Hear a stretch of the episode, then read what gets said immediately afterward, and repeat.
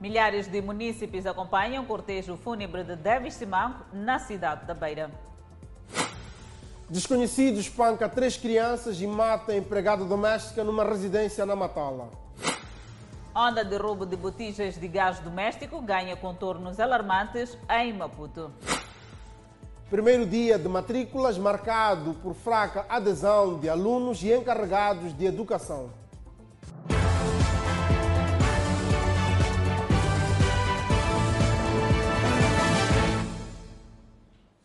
Muito boa noite, estamos em direto com as redes sociais e em simultâneo com a Rádio Miramar. Uma demolição promovida pela administração de Camavota na cidade de Maputo gerou confronto entre moradores de Mapulene e a polícia.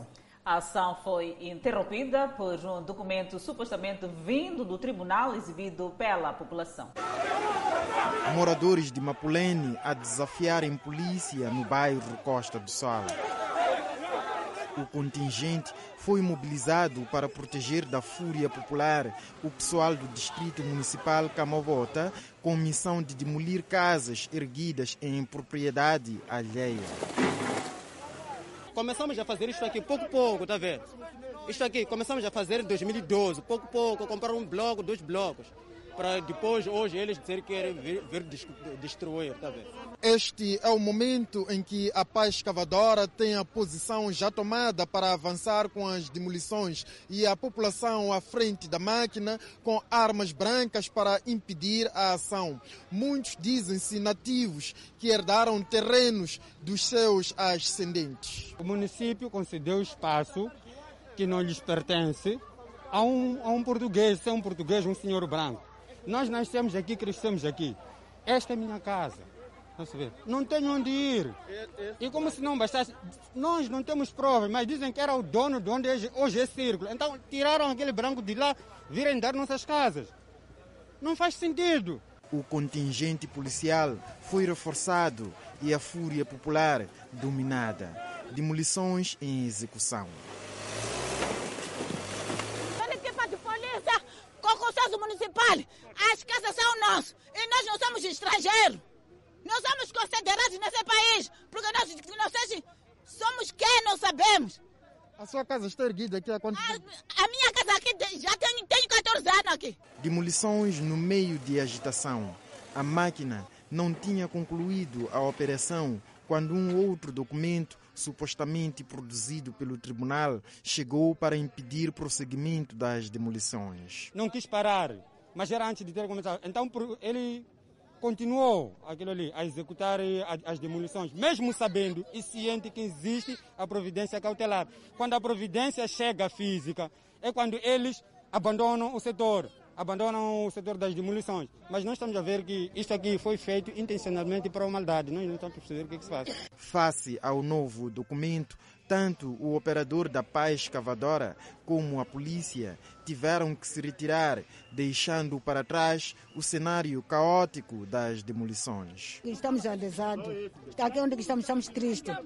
Estamos tristes mesmo de verdade. Nem desde quarta, sexta-feira não, gente não apanhava sono através desse, desse mandato de diminuição das casas. Mas eles só mandaram, trouxeram essa diminuição das casas enquanto não fomos ouvidos no tribunal. Os moradores de Mapulene dizem ter acionado advogados para buscarem esclarecimento junto do tribunal. Entretanto, uma aeronave deslizou na pista ao aterrar no aeroporto de Quelimane na tarde desta sexta-feira e foi parar no final da pista sem causar vítimas humanas.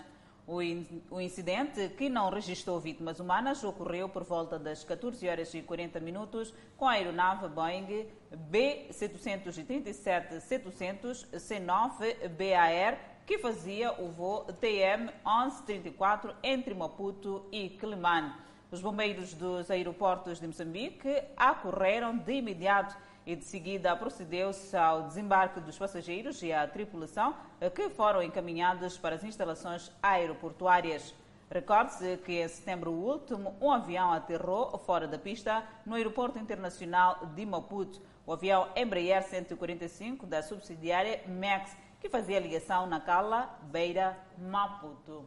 A qualquer momento vai juntar-se ao Fala Moçambique em direto a partir da cidade da Beira, capital provincial de Sofala, o nosso colega Sérgio Citói, que está posicionado naquele ponto do país para nos trazer as incidências do funeral oficial de David Simango, que terá lugar amanhã e vai contar com a presença do Presidente da República.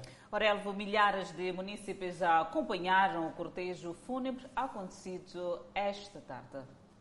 Centenas de pessoas tiveram a oportunidade de se despedir de Davis Simango, que perdera a vida no dia 22 do corrente mês na África do Sul.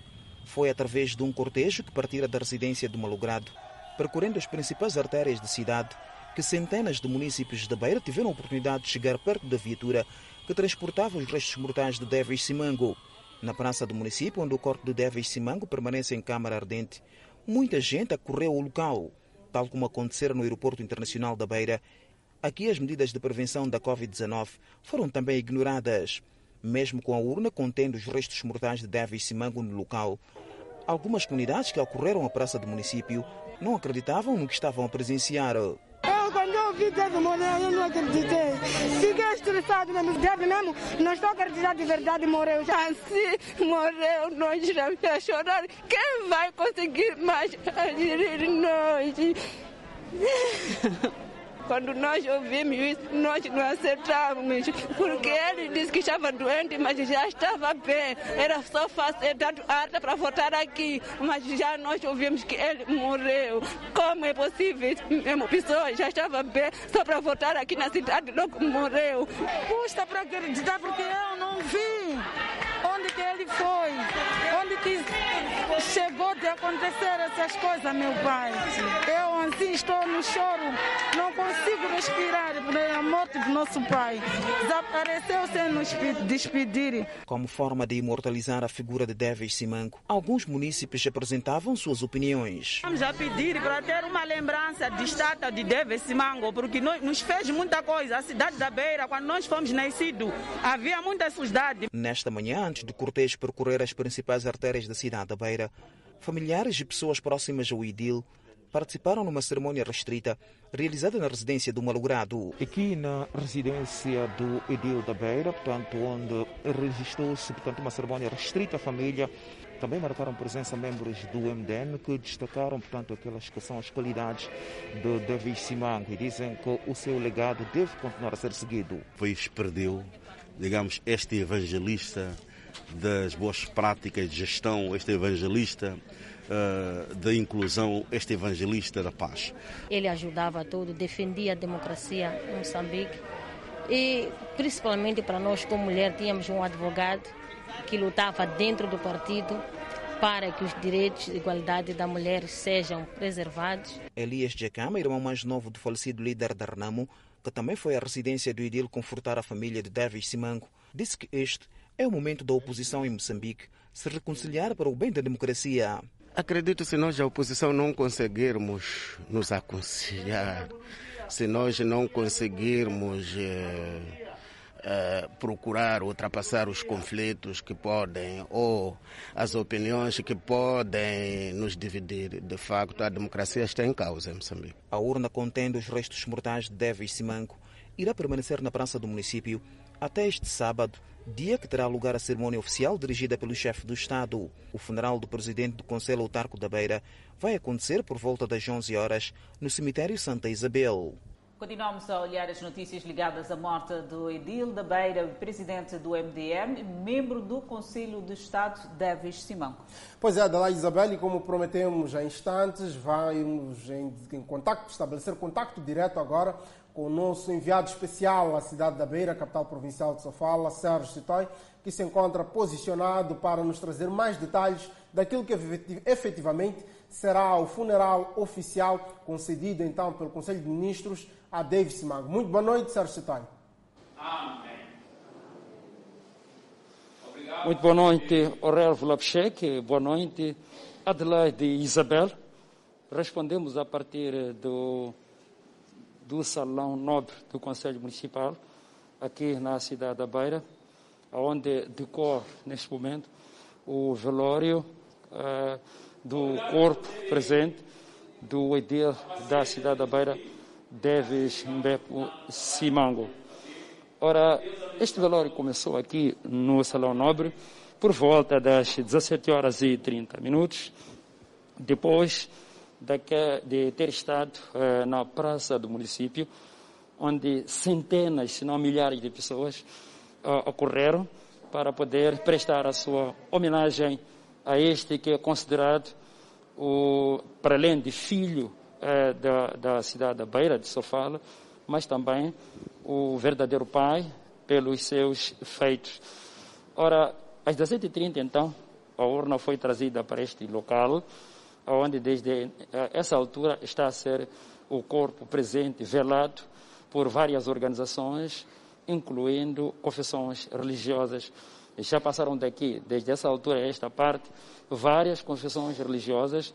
Também aqui foram colocados dois livros eh, de condolências, onde as pessoas vêm aqui fazer a sua assinatura e, e prestar desta forma a sua homenagem. Uh, vamos então a partir de agora, conversar com uh, um dos membros uh, do uh, partido, uh, portanto, do MDM. Mas antes, queríamos mostrar este livro. Vamos mostrar este livro. Portanto, este é um dos livros aqui colocado, onde diversas personalidades já passaram para assinar este livro. Outro livro encontra-se noutra mesa, onde também muitas personalidades passaram daqui a assinar. Ora, é preciso lembrar que o Presidente da República, eh, Filipe Inhoas, estará aqui na cidade da Beira, a partir das 9 horas e 30 minutos, onde eh, vai dirigir a cerimônia eh, do funeral do Estado a ter lugar nesta cidade, segundo a decisão do Conselho de Ministros. Agora sim, vamos ouvir José de Souza, um dos membros sêniores do Movimento Democrático de Moçambique, que durante toda a manhã esteve aqui e acompanhou esta passeata que aconteceu por toda a cidade da Beira, um pouco por todos os bairros da cidade da Beira, para que os munícipes pudessem ter a oportunidade de saudar e prestar assim a sua última homenagem ao edil da cidade da Beira. Muito bem, aqui já se encontra o senhor José de Souza, com quem vamos conversar. Muito boa noite. Eh, de facto, é um momento, é um momento este eh, marcado de muita dor, eh, mas é importante que os beirenses entendam que é preciso serem fortes para que o município continue a desenvolver-se. Como é que viu a cerimônia que se realizou hoje? Aqui na cidade da Bahia? Foi uma cerimônia uh, coroada de muita emoção, onde todos os munícipes de forma uh, unida participaram, mas que na verdade há uma dor profunda que decorre desta morte do engenheiro Davis Bepo Simango. O presidente Davis confunde-se com a história do desenvolvimento socioeconômico e cultural desta cidade da Beira e não só. Por isso, os feitos dele, realizados durante os seus vários mandatos nesta cidade, criaram nesta, nossa, nesta população, digamos, um mito de que o engenheiro David Simango era de facto o salvador do povo. Por isso, as cerimônias decorreram de facto com muita emoção. Estiveram uh, milhares de pessoas a acompanhar, as seitas religiosas, igrejas também estiveram a participar. Por isso foi uma participação massiva, mas coroado, digamos, de muita dor, de muita tristeza, pelo facto de se ter desabado a casa onde todos nós morávamos, o teto da casa onde todos nós morávamos. Como é que está a ser encarado este momento pelo partido, do, do, portanto, Movimento Democrático de Moçambique? Está sendo encarado com muita dor, muita tristeza, mas uh, há sempre um momento em que todos nós refletimos com a intenção de sermos ativos, termos a esperança necessária para de facto continuarmos com a arma que era erguida pelo engenheiro Davis Mbep Simango. olhando pela forma como uh, o, o, a urna foi ovacionada ao longo do, do, de todo o percurso, portanto, nos bairros aonde, por onde passou, como é que eh, eh, analisa eh, esta receptividade e como é que acha que os munícipes da Beira devem estar a encarar este momento? Eu acho que foi um sentimento de gratidão. Portanto, os munícipes da Beira sabem muito bem o que são, o que foram os feitos do presidente David Simango para granjear, digamos, este momento a figura do presidente David Simango. Portanto, vieram em massa como uma forma de agradecer a ele mesmo nesta qualidade para efetivamente homenageá-lo. Portanto, esta homenagem é de gratidão por, por, por, por, tudo aquilo que ele fez durante os mandatos que ele.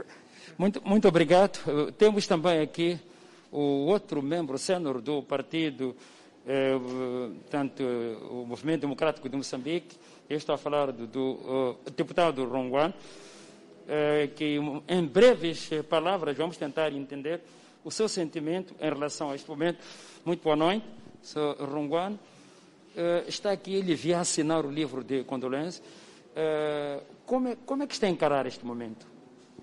Bom, é, é um momento de muita dor, é um momento de luto, mas também é um momento de homenagem, de reconhecer um homem que não descansava, nem descansou enquanto não realizasse este sonho que nos empolga a todos, do Moçambique para todos.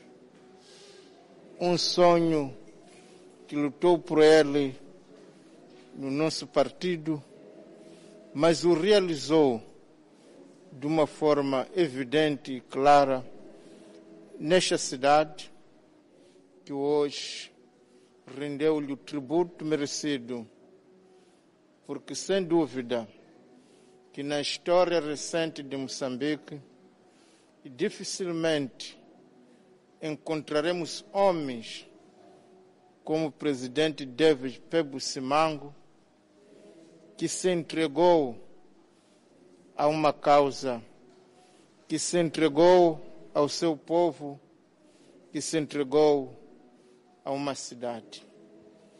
Portanto, é um momento em que choramos, mas também queremos prometer que continuaremos por este sonho. Muito bem, promessa que fica que, uh, vindo de um dos membros sêniores do Movimento Democrático de Moçambique, uh, Ronguano. Muito bem, Uh, este, esta cerimônia vai uh, continuar pela noite fora, as pessoas vão vir aqui uh, prestar homenagem, fazendo rezas, mas amanhã, quando forem 9 horas e 30 minutos, então, o Presidente da República, do outro lado, ele vai dirigir a cerimônia fúnebre do Estado, segundo a decisão do Conselho de Ministros. Aurélio Lapcheque, Adelaide Isabel, devolvemos a palavra aos estúdios do Fala Moçambique. Obrigada, Sérgio Citói, por este apontamento de reportagem Orelva, de recordar que decorre desde as primeiras horas no Paço do Conselho Municipal da Beira as cerimônias de corpo presente e aconteceram também na casa de Deves Simão. Exato, e amanhã terá lugar o funeral oficial determinado pelo Conselho de Ministros a David Simango, presidente do município da Beira, membro do Conselho de Estado e presidente do MBM. Vamos a outras notícias.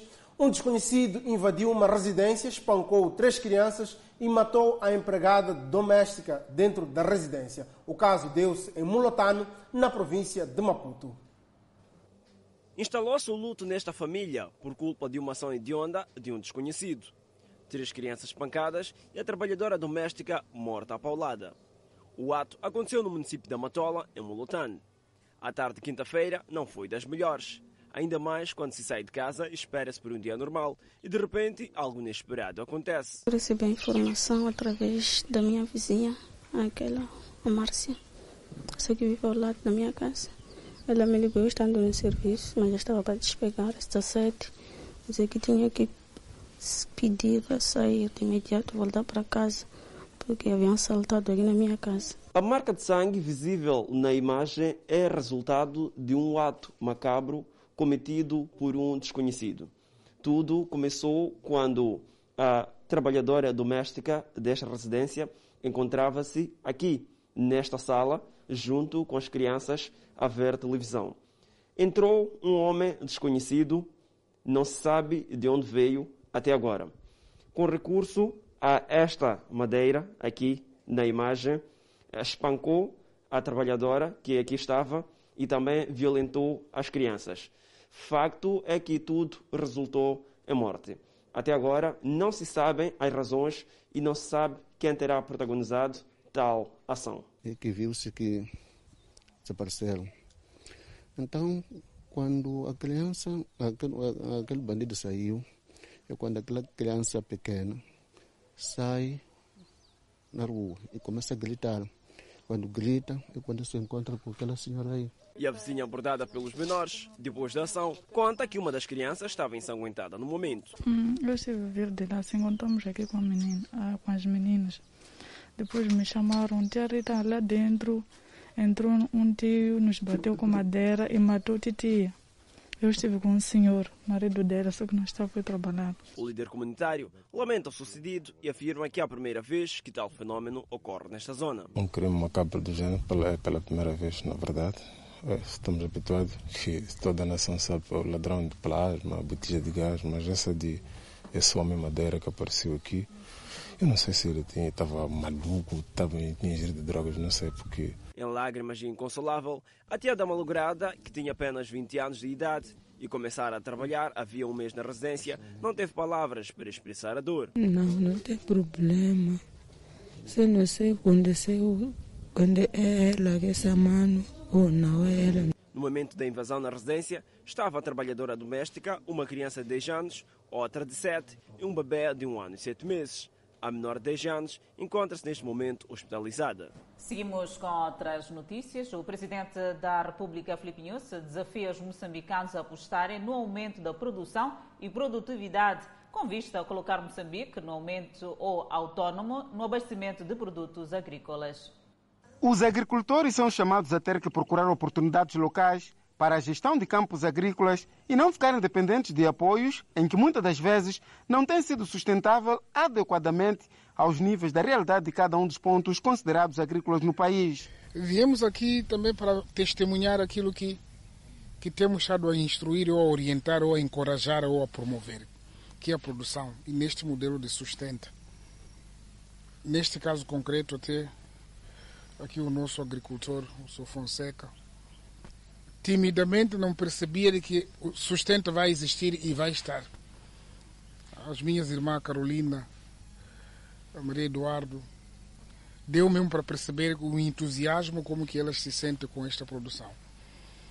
Então vimos na prática, significa que a decisão foi correta e temos que continuar a puxar mais por isso, porque terrenos é o que há.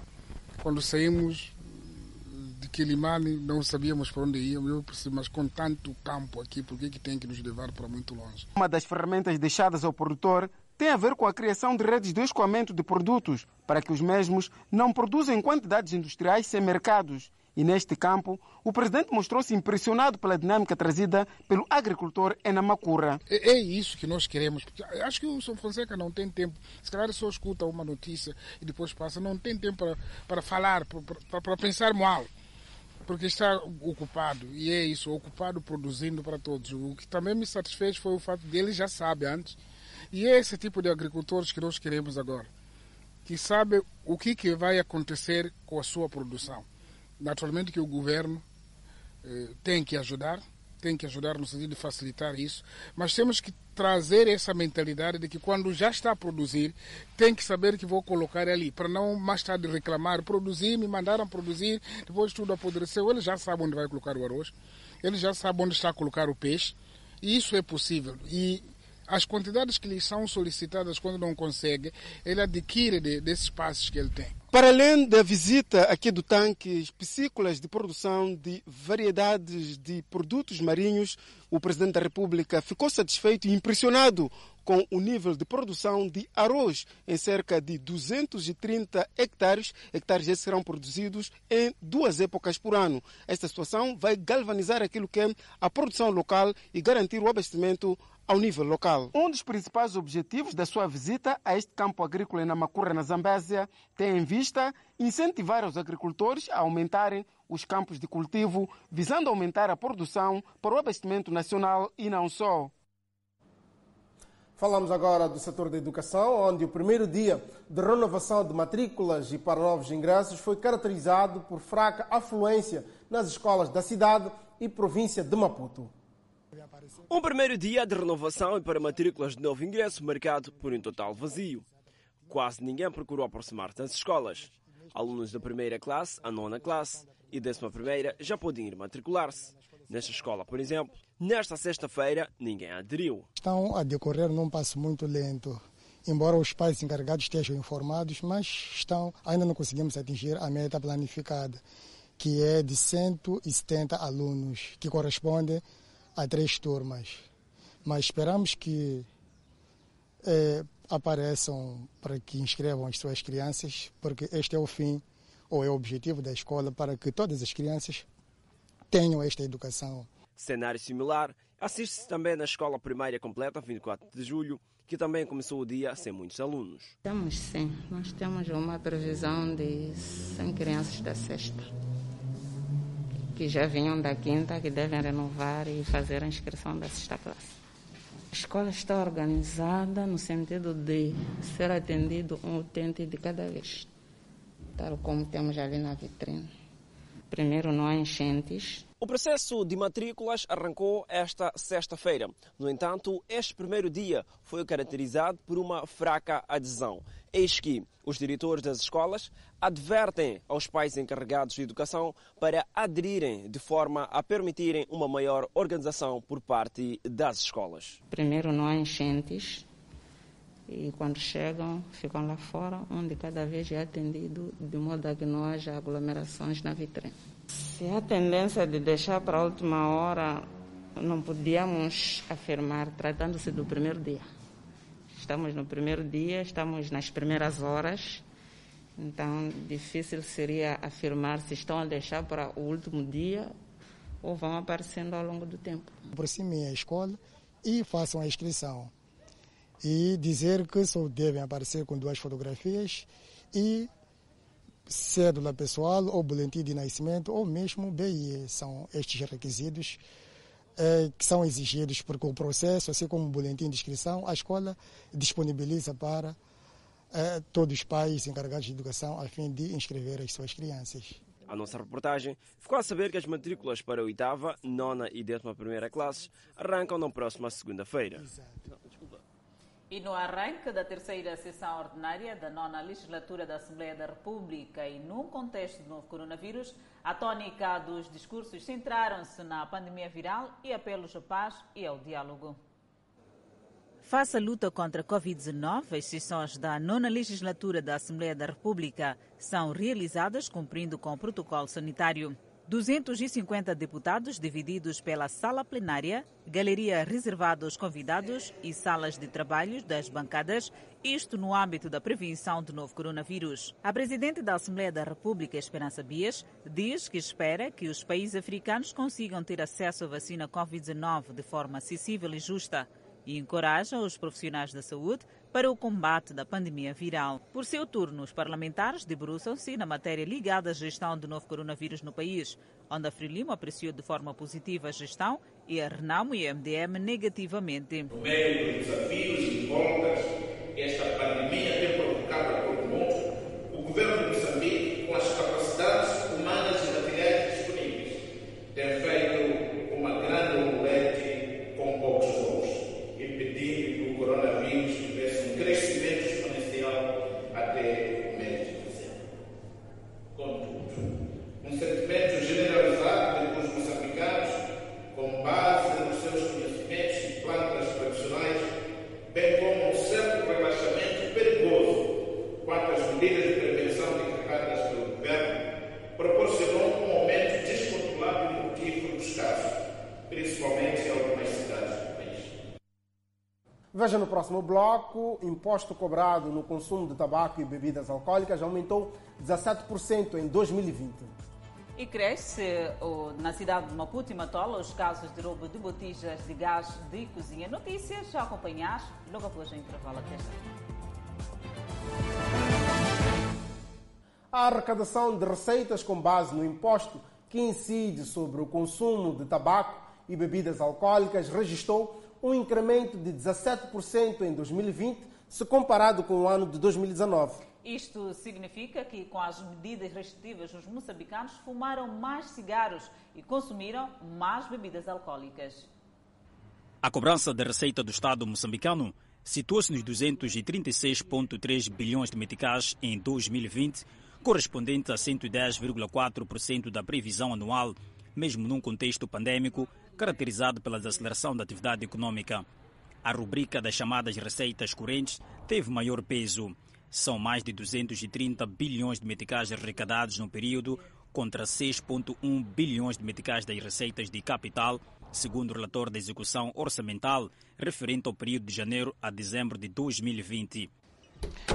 Enquanto ficávamos em casa, com as portas fechadas e os movimentos limitados devido à pandemia da Covid-19, consumíamos mais bebidas alcoólicas e tabaco.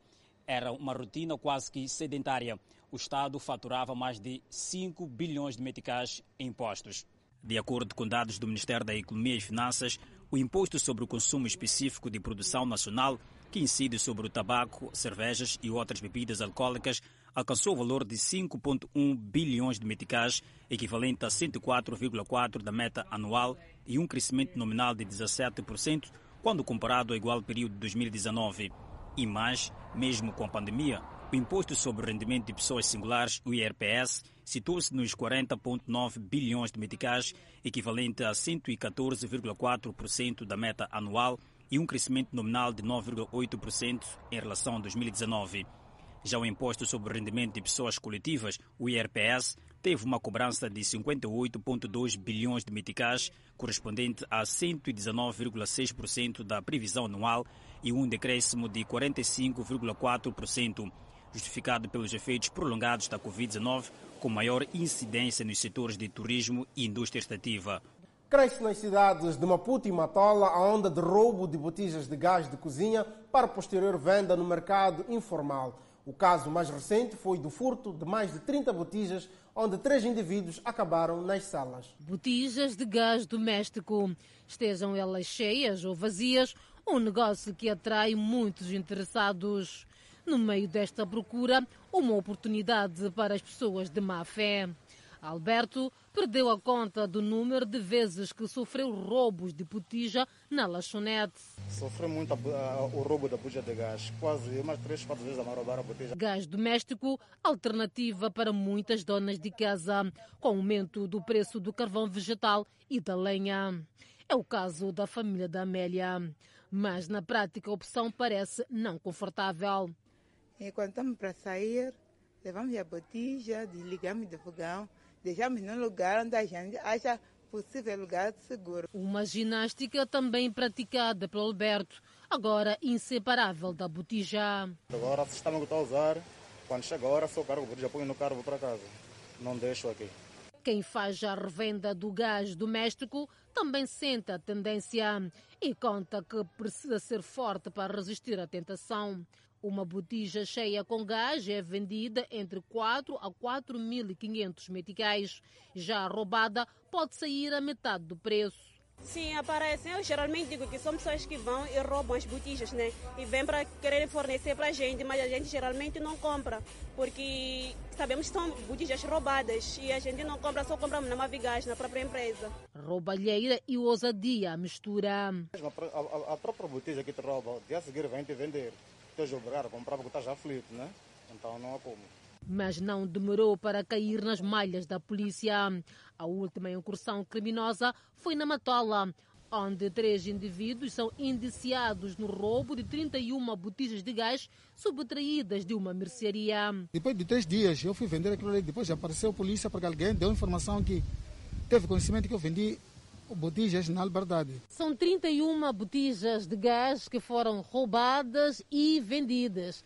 Deste número, a polícia conseguiu recuperar 18 botijas. Neste momento, trabalha para recuperar as restantes botijas. Segundo a polícia, este é um grupo que está envolvido já há algum tempo neste tipo legal de crime. Há no meio disso quem é indiciado de se ocupar pelo transporte de material roubado. Eu disse que de me dar mil meticais. Então carregaram as coisas. Fomos até lá. Então foi assim mesmo, nem dinheiro dele não me deu mais. A polícia aperta o cerco. E a polícia vai continuar a trabalhar no sentido de apertar o cerco para indivíduos que dedicam-se em atos criminais na província de Maputo. Venda de botijas de gás, em alguns casos sem licença e autorização para a venda de um produto inflamável cada vez mais usado pelas famílias. Seguimos com a segurança rodoviária. Estão em estágio avançado as obras de redução de rotundas na estrada circular de Maputo. A ação está a dividir opiniões dos cidadãos, com uns a reprovarem e outros a aplaudirem a medida. O grosso das rotundas da circular de Maputo já com degraus reduzidos. Obras aceleradas em que as rotundas com degraus ainda não reduzidos estão a ser mexidas. Minimizar danos em casos de acidentes é o foco da concessionária.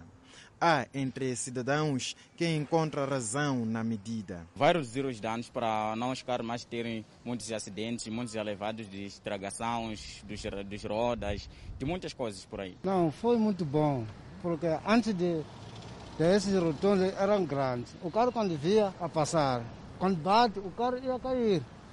Já assim pode o carro bater ultrapassar, não cair o carro. Do terminal da Costa do Sol até Xiango, são quatro rotundas em obras. Na via Zintava estão quase todas totalmente intervencionadas. De Xiango a Machemele, o grosso está mexido. A ação divide opiniões, pois muitos discordam. Atualmente, o que vai acontecer é que se o carro perder mesmo o controle a tendência de fazer o quê? É de bater, ah, é de passar a rotunda e posteriormente irá criar alguns impactos negativos batendo outros carros. Então, para mim essa ideia não está muito válida, mas não posso dizer não está muito válida porque se calhar se é que eles fizeram isso tiveram seus motivos para tal. Isso aqui não foi boa minha ideia. Isso aqui fez pá, umas coisas que não dá porque aqui, esta rotunda aqui, assim é perigo isso. Baixa o carro, ver aqui pode subir, acontecer acidente. Os que estão cientes da desatenção de alguns automobilistas e que, por isso, reprovam as obras de redução dos degraus das rotundas, dizem que esperavam que as obras fossem do agravamento desses degraus e não da sua redução. Estas obras decorrem em paralelo com as de implantação de postos de portagem em vários pontos da circular que estão ainda na fase inicial com interrupções por conta da chuva. Vamos a Tete, onde a cidade de Moatize comemora o primeiro aniversário nesta categoria e os municípios saúdam a melhoria das vias de acesso como grande ganho neste período.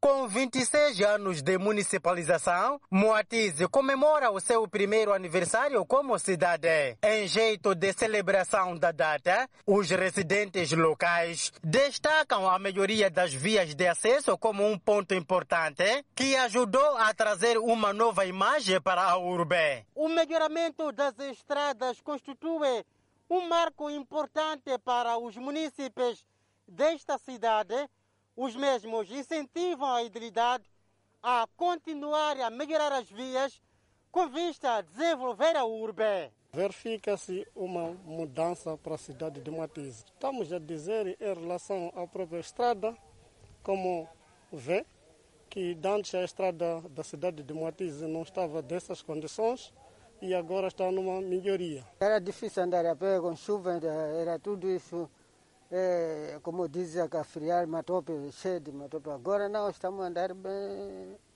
nessa estrada. Está, está feliz com isso? Muito certo, muito certo. Eu grato, até agradeço as ideias dessa gente que estão a fazer. Ah, creio que eles aumentassem mais, ultrapassarem isso. O edil local anunciou para o próximo mês a realização da conferência empresarial com vista a dinamizar a economia local. Daí vamos fazer a, a nossa conferência Os nossos investidores são as empresas que cá existem, todos os empresários, as empresas multinacionais que estão cá, estão convidadas e já têm este convite. Só adiamos por causa da situação que não podemos estar mais de 50 ou 20 numa sala. Simplesmente, isso já está organizado. Portimão fez a entrega de duas viaturas a dois setores e 30 motorizadas para líderes e secretários dos bairros. Agora apostamos com urbanização e, e atividade econômica. São duas viaturas para trabalharem na nossa cidade. De obras desorganizadas, fiscalização para arrecadação de receitas e são essas duas viaturas para nos ajudar a trabalhar. O governo do distrito indica que o desenvolvimento da urbe está nas mãos não apenas das entidades governamentais, mas também dos munícipes. A responsabilidade para o desenvolvimento desta bela cidade mineira não depende só do governo distrital de Moatize, não depende só do Conselho Municipal da cidade de Moatize, mas a responsabilidade é de cada um dos munícipes desta cidade que mantenhamos esta cidade limpa, higiênica e bela. As celebrações da efeméride foram antecedidas pela deposição de uma coroa de flores na Praça dos Heróis Moçambicanos. Enchentes nos mercados e estabelecimentos comerciais gera preocupação em Nampula. Enquanto isso, a Relve, Moçambique registrou mais de 1.130 recuperados da Covid-19. São notícias a acompanhar logo após o intervalo. O Instituto Nacional de Saúde na província de Nampula quer investigar as razões por detrás do não uso da máscara de proteção facial por parte da população. Para tal, o Instituto, dentro de dias, arranca um estudo sobre o cumprimento das medidas de prevenção contra o novo coronavírus naquela província. O não uso de máscaras de proteção facial na cidade e província de Nampula, ou melhor, a falta de cumprimento rigoroso das medidas de prevenção da Covid-19, no geral, acontece nos mercados dispersos um pouco por toda a cidade, nos estabelecimentos comerciais e não só, nos transportes públicos de passageiros e vários outros locais de maior aglomerado populacional. É difícil perceber quais são as principais razões que fazem com que a nossa comunidade não esteja efetivamente a cumprir com todas as orientações emanadas pelo setor saúde, pelo governo e setor saúde em particular para a prevenção da Covid-19.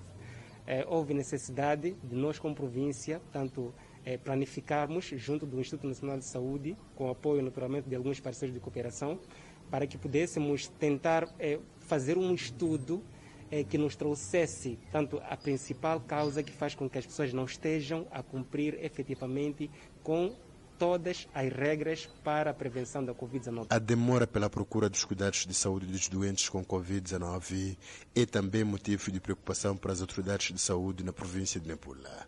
É que o número de óbitos pela doença tende a aumentar nos últimos dias. Importa referir que boa parte daqueles pacientes que dão entrada no centro de isolamento, infelizmente, se fazem tanto aquela, aquela instituição é, numa condição de gravidade. Sobre a pretensão da realização de um estudo para apurar as reais causas do não uso de máscaras em Nampula, alguns municípios são de opinião de que, desta vez, o cumprimento destas medidas sejam levadas a cabo a partir do topo até as comunidades. A partir do momento que nós que elaboramos as normas, as leis, desviamos do seu cumprimento, a população também ela facilmente começa também a imitar os próprios legisladores, os próprios que elaboram uma certa norma. O secretário de Estado de Nampula, Mete Gondola, que falava depois deste encontro de coordenação do Centro Operativo de Emergência, considera ser oportuna a realização do estudo e assim não desperdiçar os recursos de resposta à Covid-19.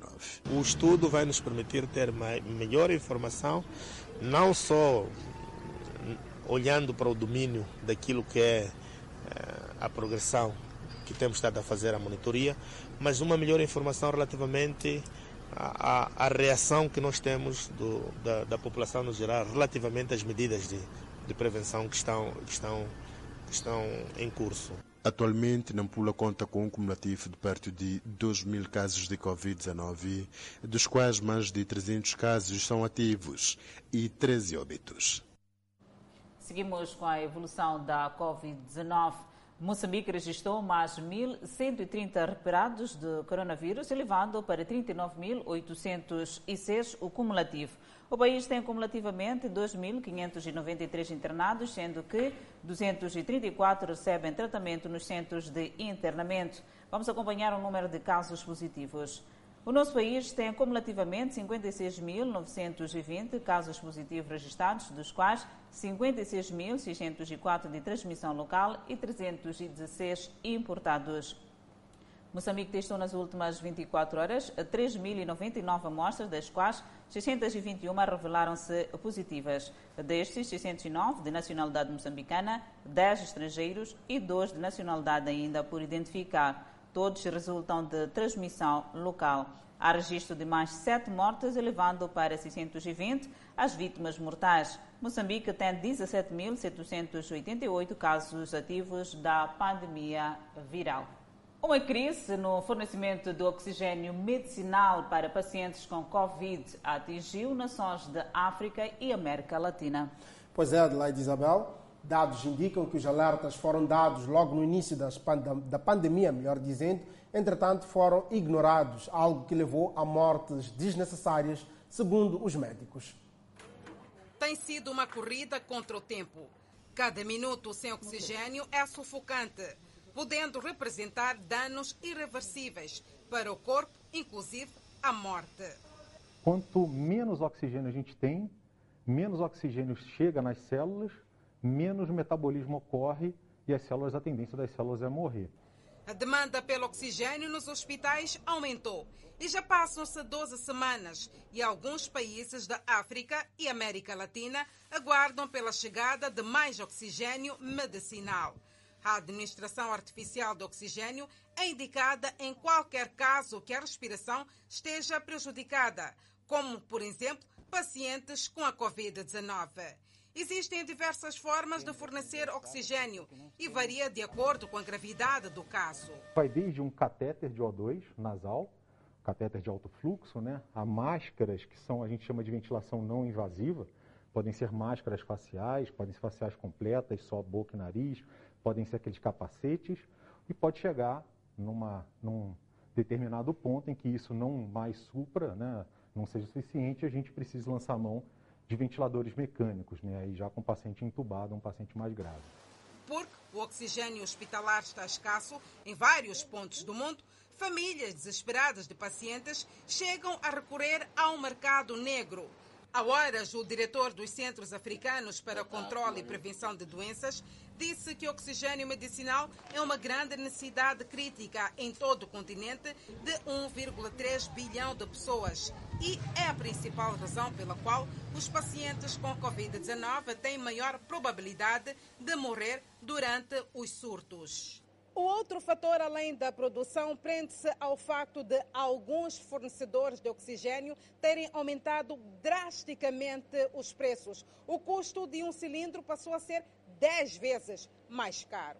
O Banco Mundial reservou 50 bilhões de dólares apenas para países mais pobres do mundo durante a pandemia. 30,8 bilhões foram alocados, incluindo 80 milhões para atualizações relacionadas ao oxigênio. Uma força-tarefa global para ajudar no reforço do oxigênio hospitalar foi anunciada formalmente esta semana incluirá a Organização Mundial da Saúde e o Banco Mundial, entre outros. Já foram identificados 90 milhões de dólares norte-americanos para necessidades imediatas de financiamento de oxigênio para 20 países em desenvolvimento, incluindo Moçambique, Malawi e Nigéria. Recentemente chegou a Moçambique um tanque de oxigênio com capacidade de produção para apoiar cerca de 200 camas, numa ajuda da República de Angola. Ainda sobre a pandemia, o Comitê Peruano que investiga o uso da vacina Covid-19 fora do ensaio clínico confirmou que 470 pessoas que não fizeram parte do ensaio receberam as doses candidatas da vacina Sinopharm antes do lançamento oficial. O ministro da Saúde do Peru, Oscar Ugarte, recebeu o relatório da Comissão de Investigação sobre o escândalo de irregularidades na vacinação, conhecido por Vacunaget. Fernando Carbon, chefe da comissão nomeada pelo gabinete para investigar as vacinações irregulares, disse que 369 pessoas das equipas de ensaios clínicos que realizaram a pesquisa foram inoculados e 101 foram para funcionários do Ministério da Saúde e do Itamaraty, pessoas próximas aos dois setores e outros não relacionados a nenhum ministério. Resumindo, as conclusões da comissão, o GART disse que 3.200 vacinas foram entregues que não faziam parte do processo de pesquisa 1.200 foram para a Embaixada Chinesa. Segundo o GART, 803 dessas vacinas estão imobilizadas no Centro de Pesquisa da Universidade Peruana Caetano Herdeia. 58 estão no Centro de Pesquisa da Universidade Nacional Maior de San Marcos e 235 foram destinados a voluntários de ensaios clínicos que receberam o placebo. As 470 pessoas que não fizeram parte do estudo também foram vacinadas com estas vacinas. As recomendações finais do relatório sugerem a destituição dos funcionários vacinados indevidamente e ainda em exercício, instauração do processo administrativo disciplinar no Ministério da Saúde, bem como o encaminhamento do relatório ao Ministério Público, Controladoria Geral da União Congresso, entre outros. E no próximo bloco, o incêndio de grandes proporções já atinge armazéns industriais na França. Enquanto isso, Adelaide, no Myanmar prosseguem os protestos contra o golpe militar. De volta e falamos de mudanças climáticas. O importante Tribunal Europeu está a forçar 33 governos a aprovar que estão a reduzir as emissões de acordo com os requisitos do Acordo Climático de Paris de 2015.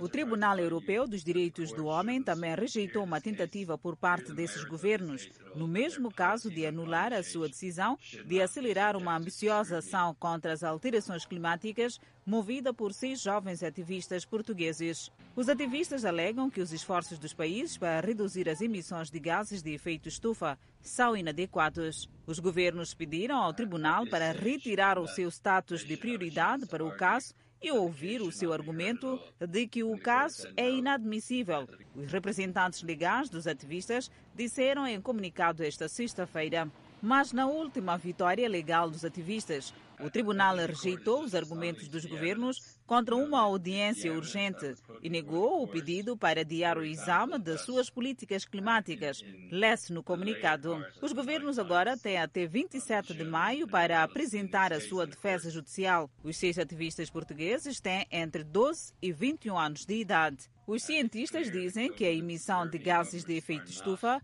como o dióxido de carbono, deve terminar até 2050 no máximo, para evitar que as temperaturas globais ultrapassem o limite de 1,5 graus Celsius estabelecido no Acordo Climático de Paris. E por falar em Paris, vamos à França, onde um incêndio de grandes proporções atingiu um armazém industrial no nordeste da cidade capital. Os bombeiros em Paris conseguiram conter o fogo.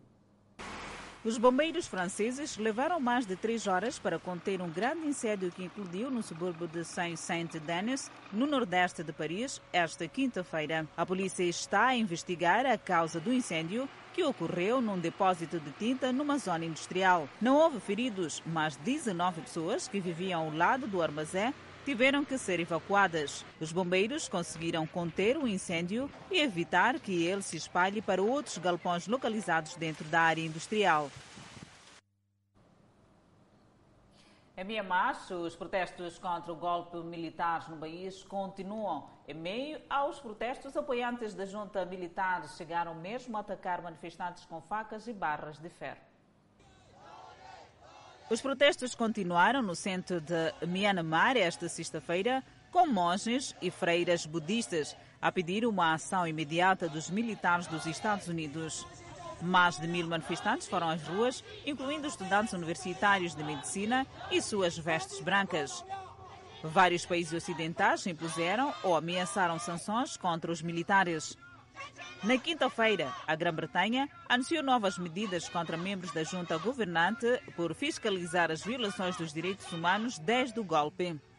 Também, na quinta-feira, alguns apoiantes da junta de Myanmar atacaram pessoas que protestavam contra o governo militar que tomou o poder em um golpe usando estilingues, barras de ferro e facas para ferir vários dos manifestantes.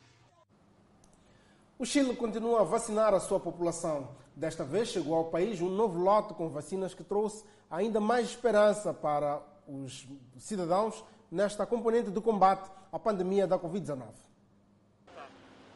O novo lote de mais de 1,9 milhão de doses da vacina Sinovac chegou ao Chile. O presidente Sebastián Penera e os ministros da Saúde e da Ciência receberam a terceira remessa de vacinas chinesas no aeroporto da capital, Santiago. Penera disse que o Chile já recebeu 4,3 milhões de vacinas que permitiram vacinar mais de 3,1 milhões de pessoas. A primeira remessa chegou no dia 28 de janeiro, com quase 2 milhões, e a segunda no dia 31 de janeiro, com mais de 2 milhões de doses. O bom planeamento na compra de imunizantes contra a Covid-19 fizeram com que o Chile garantisse doses suficientes para vacinar duas vezes a sua população e se tornar o único país da América do Sul com mais de 10% de seus habitantes vacinados até meados de fevereiro. O país foi o primeiro da região a começar a imunização em massa.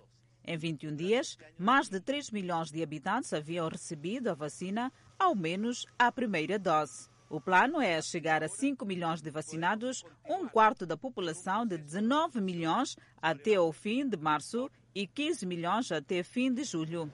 Morreu esta sexta-feira Michael Somar, uma figura central na independência de Papua Nova Guiné e primeiro primeiro-ministro do país. Somar foi o líder governamental mais antigo da nação insular do Pacífico Sul, depois que se tornou independente da Austrália em 1975. Ele foi o primeiro-ministro por 17 anos, durante quatro períodos separados. Ele morreu esta sexta-feira após ser diagnosticado com cancro de pâncreas em estágio avançado. Sumar nasceu a 9 de abril de 1936 na cidade de Rabaul, no leste da Nova Grã-Bretanha, que foi ocupada pelo Japão durante a Segunda Guerra Mundial. A sua primeira educação foi em uma escola dirigida por japoneses na vila de Karau, onde aprendeu a ler e escrever em japonês. Ele foi criado como filho de um polícia na província de Est Sepik, que passou a representar no parlamento. Conhecido como o pai da nação, Sumar foi fundamental na mudança da nação do Pacífico Sul para a independência da Austrália e foi o primeiro primeiro-ministro do país de 1975 a 1980. Convidamos a um breve intervalo, mas antes a previsão para as próximas 24 horas. No norte do país, Pemba 30 de máxima, Lixinga 25 de máxima, Nampula 32 de máxima. Seguimos para o centro do país. Teta 34 de máxima, Quilimane 34 de máxima, Chimoio 27 de máxima, Beira 31 de máxima. Em Vilanculo de máxima 32, Inhambane 31, Xaixai 30 e Maputo 28. E agora, uma boa notícia para Pecanada, em Manica. Já foram liberadas as obras do Parque Infantil Público em Chimoio. O caso iniciou no ano 2019, quando uma empresa privada ganhou um concurso de exploração de um parque infantil na autarquia de Chimoio, na província de Manica. Projeto que criou uma grande discórdia entre vários setores e munícipes. O assunto chegou até a Procuradoria Provincial e a então Direção Provincial de Ter Ambiente e Desenvolvimento Rural. Esta zona era um parque que estava de alguma forma abandonado, infelizmente. Portanto, foi uma opção criada e competia-nos a nós, agora neste, neste, neste, neste mandato, nós podemos regularizar a documentação, fazermos tudo como deve ser a par e passo para que as coisas corram bem, de uma forma em que seja abrangente a todos, de uma forma em que toda a gente esteja envolvida, em que toda a gente esteve envolvida. Foram feitas consultas públicas uh, a muita gente, a líderes, à população em geral, aos municípios em geral, para saberem o que é que queriam, o que é que não queriam, o que é que nós devíamos fazer. E a maioria decidiu e optou por fazermos e continuarmos a ideia que existia que metade ser o parque infantil e a outra metade ser, ser lojas. As obras do parque infantil já arrancaram depois de ficarem paralisadas por conta da confusão que estava instalada entre privado e o município. Entretanto, a edildade prometeu eh, construir parques infantis em todos os bairros da cidade de Chimoio. Iremos fazer mais e mais para que todos os bairros até ao final do nosso mandato, tenham parques infantis para as nossas crianças poderem se divertir e estarem, estarem à vontade. O Edil afirmou ainda que o parque infantil não foi vendido a uma empresa privada e que o mesmo continua a pertencer ao município. Uh, Importa-se referir que este, este sítio teve algum barulho, algumas, algumas complicações, algumas chatices uh, e que algumas pessoas diziam que, que, portanto, que perdemos o parque. Não é bem assim. Foi uma opção que foi criada na altura dividiu-se este espaço a metade. Existe realmente um parque infantil ao lado, onde permite que as crianças possam se uh, divertir. E existe esta parte também deste lado aqui, onde se optou por criar lojas e criar escritórios. Portanto, é algo que vai ser uma mais-valia. Paulo Frederico elegeu o gesto da idilidade e assegurou que muitas crianças poderão ter espaço para brincar. É uma alegria ver que os parques construídos, na verdade, os nossos filhos estão sem diversão, está sem onde brincar a bocado vai chegar dia 1 de junho, não vamos ter eh, sítios locais. Então, construções de parque, epa, seja louvado, que é uma iniciativa muito positiva. Nós, na qualidade do município, vamos apoiar nisto. Até o momento, a cidade de Chimoi não tem nenhum parque público. O Fala Moçambique fica por aqui. Obrigada pela atenção dispensada. Grato pelo carinho da sua audiência. Nós voltamos amanhã, à mesma hora. Boa noite.